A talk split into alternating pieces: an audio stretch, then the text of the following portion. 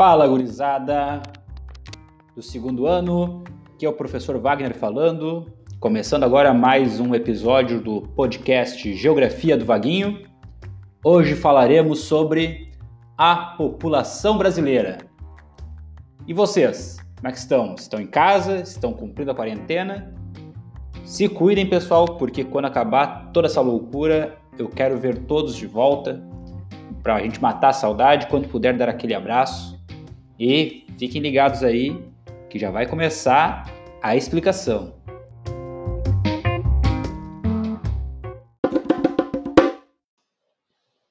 Então, tá, gurizada, começando aqui, né? É, sobre, primeiro, falando de população brasileira, a gente tem que falar como que se formou a nossa população, como que se formou o nosso povo, né? E vamos pensar no território. Os primeiros a chegarem aqui e ocupar o espaço que hoje é o Brasil foram os indígenas, né? Então, nós tínhamos uh, diversas nações indígenas ocupando o que hoje é o território brasileiro. A maior delas é a nação Tupi-Guarani, certo? Uh, mas tinham várias outras. E, e os indígenas, se tinham uma estimativa ali, as mais conservadoras, que existia aqui entre 2 e 4 milhões de indígenas no Brasil em 1500. Hoje esse número é menos do que 900 mil certo? Então teve uma redução muito grande uh, da população indígena brasileira nesse período, uma redução foi muito drástica ali, uh, conforme foi tendo contato com, com o homem branco, principalmente nos primeiros 100 anos, e isso não só no Brasil, né, em toda a América, certo? Uh, depois começaram a vir os europeus e os africanos. Então a população brasileira hoje ela é, se forma pela descendência desses indígenas europeus e africanos e da miscigenação né, entre esses povos. Então, o povo brasileiro era um povo miscigenado. Daí vem a ideia, né, e daí a gente também sabe depois que é uma ideia também falsa, mas é uma ideia que se tem, é, que o Brasil é uma democracia racial, isso, aquilo, né, por causa dessa miscigenação. É, quando na verdade não é exatamente assim que acontece, quando a gente vai ver os dados estatísticos, o Brasil não se comporta como uma democracia racial, por causa da representatividade, não é parelho a representatividade de indígenas eh, afrodescendentes e descendentes de europeus, né, quando a gente for ver eh, nas universidades, cargos políticos, na, na, nos empregos, certo? Então, não, mas graças a essa miscigenação se criou esse mito, digamos assim, né? Ok? Agora, quando a gente fala então dos indígenas, eles já estavam aqui, os europeus eles vieram como migrantes e os africanos foram trazidos como escravizados. Então, dos africanos que vieram para cá também tinha uh, diversas etnias diferentes, né? E os europeus também, né? Hoje na população brasileira tem vários, várias etnias. Quando a gente fala daí, né, de povos indígenas e comunidades tradicionais afrodescendentes, a gente fala em uh, terras uh, indígenas, a gente fala sempre remete às terras indígenas, né? Aos territórios controlados, territórios da União, que são controlados pelos povos indígenas, né, com, com uma intervenção ali da FUNAI, que é a Fundação Nacional do Índio, e as comunidades quilombolas. Então, tanto as terras indígenas, tanto as comunidades indígenas quanto as quilombolas são consideradas comunidades tradicionais, certo? Então, elas servem ali para fazer uma manutenção de um patrimônio histórico e material, né? No caso dos, dos quilombolas, principalmente, e um patrimônio também natural, no caso das terras indígenas, já que são muitas terras uh, de preservação também. E, de fato, onde tem terra indígena, há, principalmente, a maioria das terras indígenas estão concentradas na região norte, apesar de ter no Brasil todo, em todos os estados. As maiores delas estão na região amazônica. Já as comunidades quilombolas, uh, a maior parte está na região nordeste, fora do nordeste, principalmente na Bahia e no Maranhão, Daí tu tem ali uh, Minas Gerais Pará, uh, Pernambuco e Rio Grande do Sul. Da região sudeste e sul, tu tem ali Minas Gerais e Rio Grande do Sul só em destaque, certo? Agora, no caso das terras indígenas, tem o duplo papel, né? As terras indígenas têm o papel de fazer uma, uma preservação da, da, do patrimônio histórico, do patrimônio cultural né, fazer a manutenção dessas culturas e da história deles, e também um patrimônio ambiental, natural, porque onde tem terra indígena, tu não vai ter as atividades econômicas responsáveis pelo desmatamento. Já as comunidades quilombolas também têm essa questão da preservação, porém as comunidades quilombolas são muito menores que as comunidades do que as terras indígenas, né? E muitos deles também continuam mantendo as suas atividades econômicas tradicionais, né? O extrativismo sustentável. Então, na verdade, assim, ó, para manter as tradições e, e o estilo de vida quilombola indígena, precisa ter uma manutenção da natureza, porque muitos trabalham com caça e coleta ainda e agricultura em pequena escala, certo? Então eles dependem da boa qualidade ambiental para sua subsistência, certo?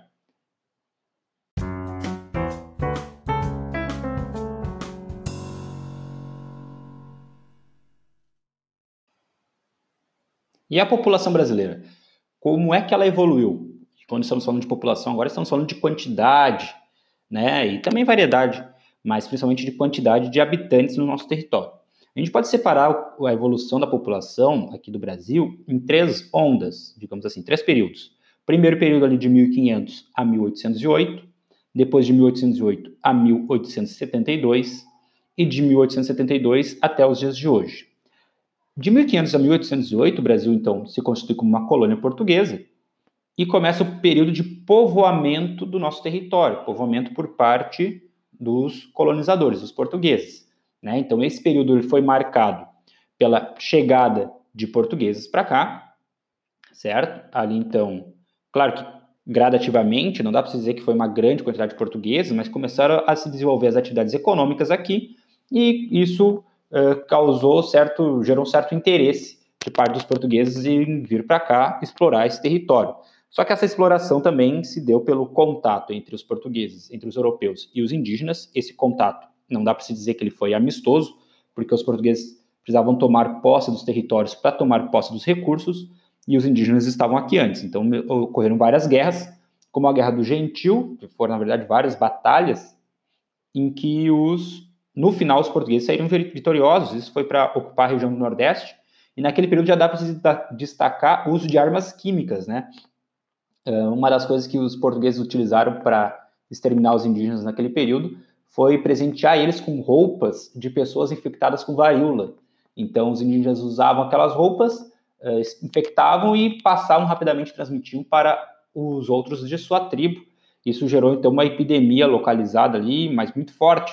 Vamos pensar que hoje a gente está passando pelo problema do coronavírus e o grande, o grande problema dessa doença que nós não temos ainda anticorpos para esse vírus que é novo. Imagina que naquele período, para os indígenas, qualquer doença que viesse da Europa, da Europa era uma doença nova e que não se tinha os anticorpos aqui. Então, claro que muitas doenças tropicais, os portugueses também não tinham proteção natural, né, como febre amarela, malária, mas, por exemplo, resfriado, gripe, as influenzas, né, eram coisas que criavam uma mortalidade muito grande entre os indígenas, assim como varíola e outras doenças ali, até medievais ali, é, da, da época que estava acontecendo na Europa, certo? Então, e junto com isso também começa, é, já era forte o tráfico negreiro, né? A, a, a trazida dos africanos para serem escravizados aqui no Brasil, certo? E assim então começa o primeiro período de povoamento do território brasileiro. O segundo período ali, a partir de 1808, o que, que marca 1808? A chegada da coroa portuguesa transferindo a capital do Império Português para o Rio de Janeiro, né? Saindo de Lisboa, vindo para o Rio de Janeiro, né? Ficou alguns anos assim. E o que marca, né, pessoal? Nesse período, então, aumenta a migração de portugueses para cá, até 1822, enquanto o Brasil era colônia de Portugal. Então, se intensifica esse processo de, de migração de portugueses para cá, agora não só para povoar, agora para uh, tocarem suas vidas aqui, para se desenvolverem aqui no território brasileiro. Só que em 1822 o Brasil se torna independente de Portugal. E daí começam umas outras, outras ondas migratórias, tá? outras correntes migratórias de outros povos europeus, não muito menos portugueses e mais outros lugares. Por quê? Né? Naquele período, o Brasil, o Império agora brasileiro, ele queria constituir seu povo, sua população, e uma população majoritariamente negra, e por causa de, da grande quantidade de escravizados, o Brasil foi o país que mais recebeu escravos do mundo, e também pela ainda grande percentual de indígenas na nossa população. Então, e claro que naquele período a população brasileira, por ser muito menor, uh, tinha vastas áreas de controle dos indígenas, principalmente para o interior do Brasil. Então, eles queriam estimular a ocupação desse interior do, do território por pessoas que seriam brasileiras, eles não consideravam os indígenas como brasileiros. Né? Então, eles queriam que viessem outro, outros povos para cá para formar a população brasileira. Então, nisso, tiveram as correntes migratórias que se destacam mais aqui dos alemães e italianos. E depois teve, tiveram os povos eslavos, que ocuparam aqui o nosso, nosso território. Na verdade, espera, primeiro vieram os alemães, falar de Rio Grande do Sul, primeiro vieram os alemães, depois os italianos, ali já na década de 1870, e por último os povos eslavos e depois os asiáticos. Né? Mas foi, foram estimulados vir para cá os alemães e os italianos, principalmente, certo? Os eslavos e os asiáticos depois mais fugindo de guerras, claro que os alemães e italianos também tinham tinha que ter uma motivação deles saírem é, dos seus territórios e aquele período do século XIX foi uma, uma época na Europa de muitas guerras, de unificação dos países lá e de também de urbanização, industrialização. Então era uma revolução acontecendo tanto no, campo econômico quanto no, quanto no, campo militar lá na Europa. Isso é, estimulou então a fuga de muitos europeus aqui para o Brasil, certo? E daí de 1872 até hoje, por que, que é um período tão grande aí, uh, um período de crescimento demográfico e começa em 1872? Porque em 1872 tem o primeiro censo demográfico, né? E naquele período a população brasileira foi contada em 9.930.478 indivíduos vivendo no Brasil. Agora, se eles contaram todo mundo, se eles contaram todos os indígenas, se contaram todos os, os escravos ainda que existiam naquele tempo, se eles consideraram isso, eu realmente não tenho essa informação, acredito que sim, era a população total do Brasil, e claro que eles faziam dessa população uma diferenciação. Né? Claro que não conseguiram contar todo mundo, todo mundo, porque não tinha a tecnologia que temos hoje de transporte, por exemplo, e o Brasil é um território muito grande. Imagina então que tinha 10 milhões de habitantes distribuídos pelo Brasil todo. Nem 10 milhões. A população só do município de São Paulo hoje é de mais ou menos 11 milhões de habitantes. E daí, a partir de 1890, a, o censo começou a acontecer a cada. Uh, num período mais regular. 1890, 1900, depois, 20 anos depois, foi de 20 em 20 anos, daí de 1900 a 1940, e depois passou a ser de 10 em 10 anos certo? Último censo então, de 2010, a população brasileira era de 190 milhões. E hoje a estimativa do IBGE é de 211 milhões de habitantes no território brasileiro, certo? E daí então percebeu que a população de 1872 era de menos de 10 milhões, e no final do século XX, vamos pegar ali, início do século XX, 1900, era de 17 milhões de habitantes. E em 2000 era de 169 milhões de habitantes. Então passou de 17 para 170 milhões de habitantes. A população cresceu ali 100 vezes. É isso mesmo? Não, 10 vezes cresceu no século 20, certo? A população cresceu 10 vezes no século XX, mas um crescimento muito grande. Por quê? Porque durante o século XX aconteceu a explosão demográfica que a gente viu. Imagina que a população ali duplicou de, de 1970 até 2000 e pouco ali, a população já tinha dobrado no país. Por quê, pessoal? Daí a gente tem que ver o crescimento demográfico do Brasil, ele só foi aumentando e começou a diminuir a partir da década de 60. Então, até a década de 60, é, a população ela sempre cresceu quase a 3% ao ano. Tá? 3% por ano, isso é, vai num, numa progressão geométrica ali, certo? Na, exponencial, porque daí aos 3% desse ano, daí o ano que vem vai ter 3% em cima da população que tinha no início do ano, que contava aqueles 3%. Enfim, não é sempre 3% em cima da população original. Né? Então, isso vai fazer com que a população cresce, cresça muito. E ela chegou à casa do 1%, ali perto quase 1% certinho na, entre 2000 e 2010, e nessa década que está acabando agora, a população cresceu menos do que 1% ao ano, em média. Então, a população está tendo uma, uma, redução cada vez de crescimento, de, eh, crescimento vegetativo, certo? A taxa geométrica de crescimento, porém, é, ela continua crescendo. Né? A previsão é de que na metade desse século ela começa, comece a reduzir. Mas o grande crescimento mesmo aconteceu ali no meio do século XX. Vamos lembrar que já viu isso na questão da transição demográfica, que primeiro acontece a redução da mortalidade, porque foi se urbanizando a população, né, foi melhorando a qualidade de vida, foi tendo mais acesso a vacinas, mais acesso a, a medicamentos, a hospitais, e isso fez com que a população crescesse muito, porque a diferença entre os nascimentos e mortes era cada vez maior. Já começa a reduzir um pouco ali a partir da década de 60 o crescimento, porque daí começa a diminuir também a natalidade aos poucos por causa da fecundidade. Conforme vai se urbanizando a população, né, a pressão econômica sobre as famílias obriga a ter um planejamento familiar. E daí, junto com isso, tu tem ah, o ingresso das, da mulher no mercado de trabalho, né, então não tem mais aquela divisão cultural da mulher ficar em casa cuidando das crianças e só o homem sai para trabalhar fora. E, e, junto com isso, o que, que possibilita ter esse planejamento familiar? Os métodos contraceptivos começam a ser disseminados a partir da década de 60, basicamente, certo? Então, sobre a evolução da população brasileira, é mais ou menos isso.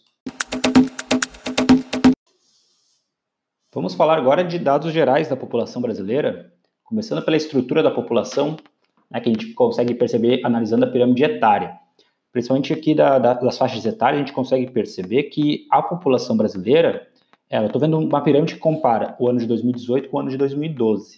A população brasileira nesse período, ela apresentou uma redução da natalidade, porque nós temos menos crianças hoje e menos adolescentes hoje do que tínhamos em 2012, em 2018 menos do que tinha em 2012, e tem tido uma redução também da mortalidade, é, então dá para ver que tem uma melhora na qualidade de vida geral, porque temos cada vez mais idosos certo? Então, população de 30 anos, com idade menor que 30 anos em 2018, era uma população, em 2018 era menor do que em 2012.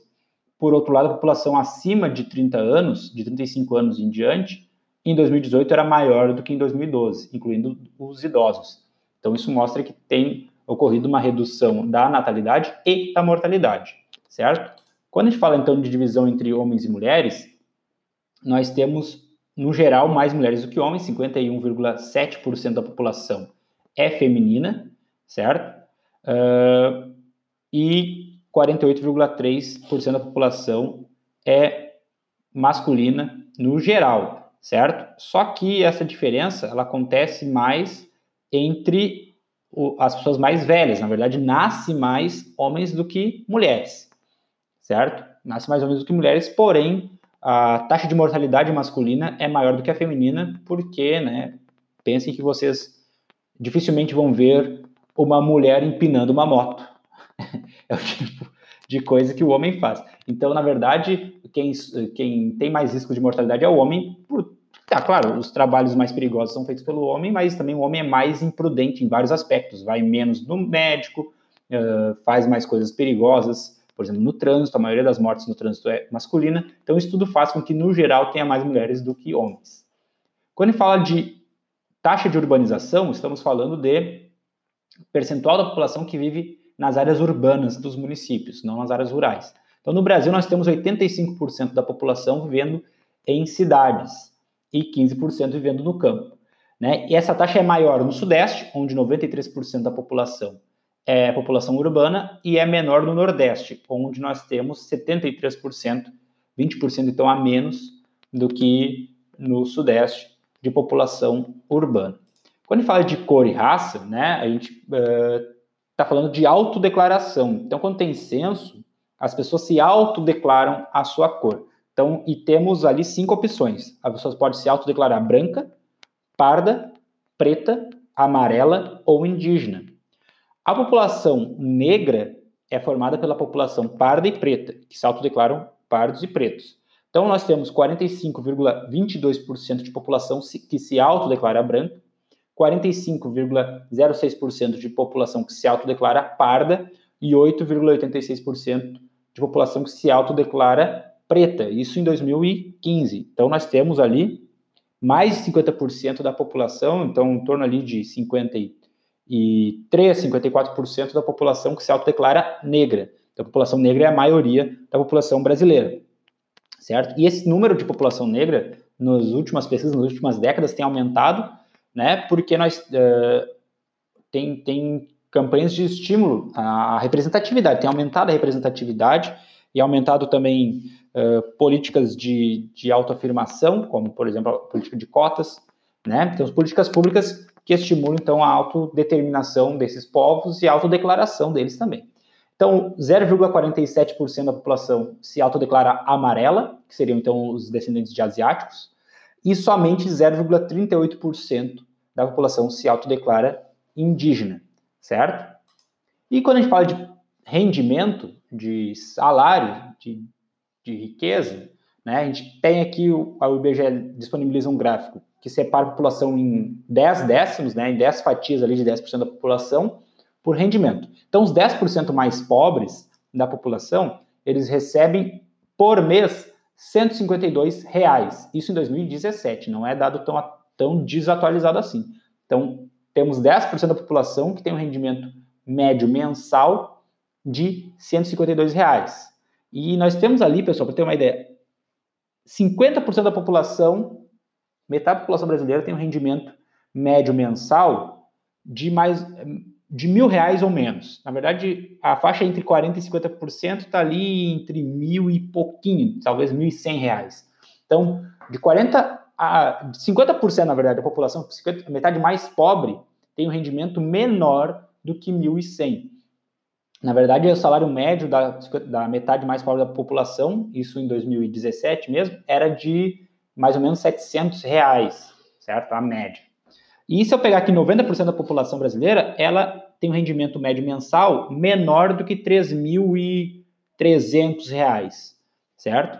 Então, 90% da população brasileira tem uma renda média mensal de R$ 3.200 ou menos, ou menos. 80% da população recebe menos do que R$ 2.200, tá? Então, e a, os 10% mais ricos da população vai ter uma média salarial de R$ 9.200. Então, dá para ver que tem uma concentração de renda bem grande ali uh, entre os 10% mais ricos. Certo, gurizada?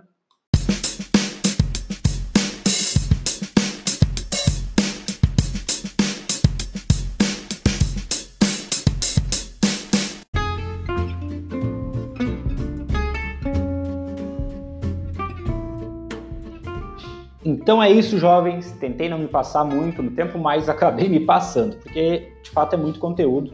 Tentei ser o mais sucinto possível, certo?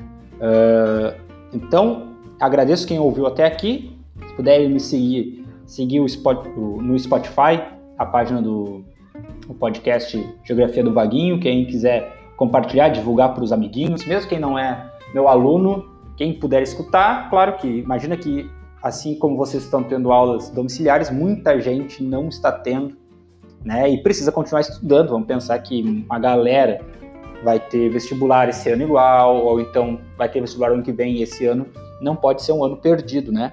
Então, gurizada, quem puder divulgar, está aí disponível para todo mundo e deixa o seu joinha, compartilha no Instagram, no Facebook, no Twitter, onde vocês quiserem. Conto com vocês. Um abraço, obrigado pela audiência, até a próxima.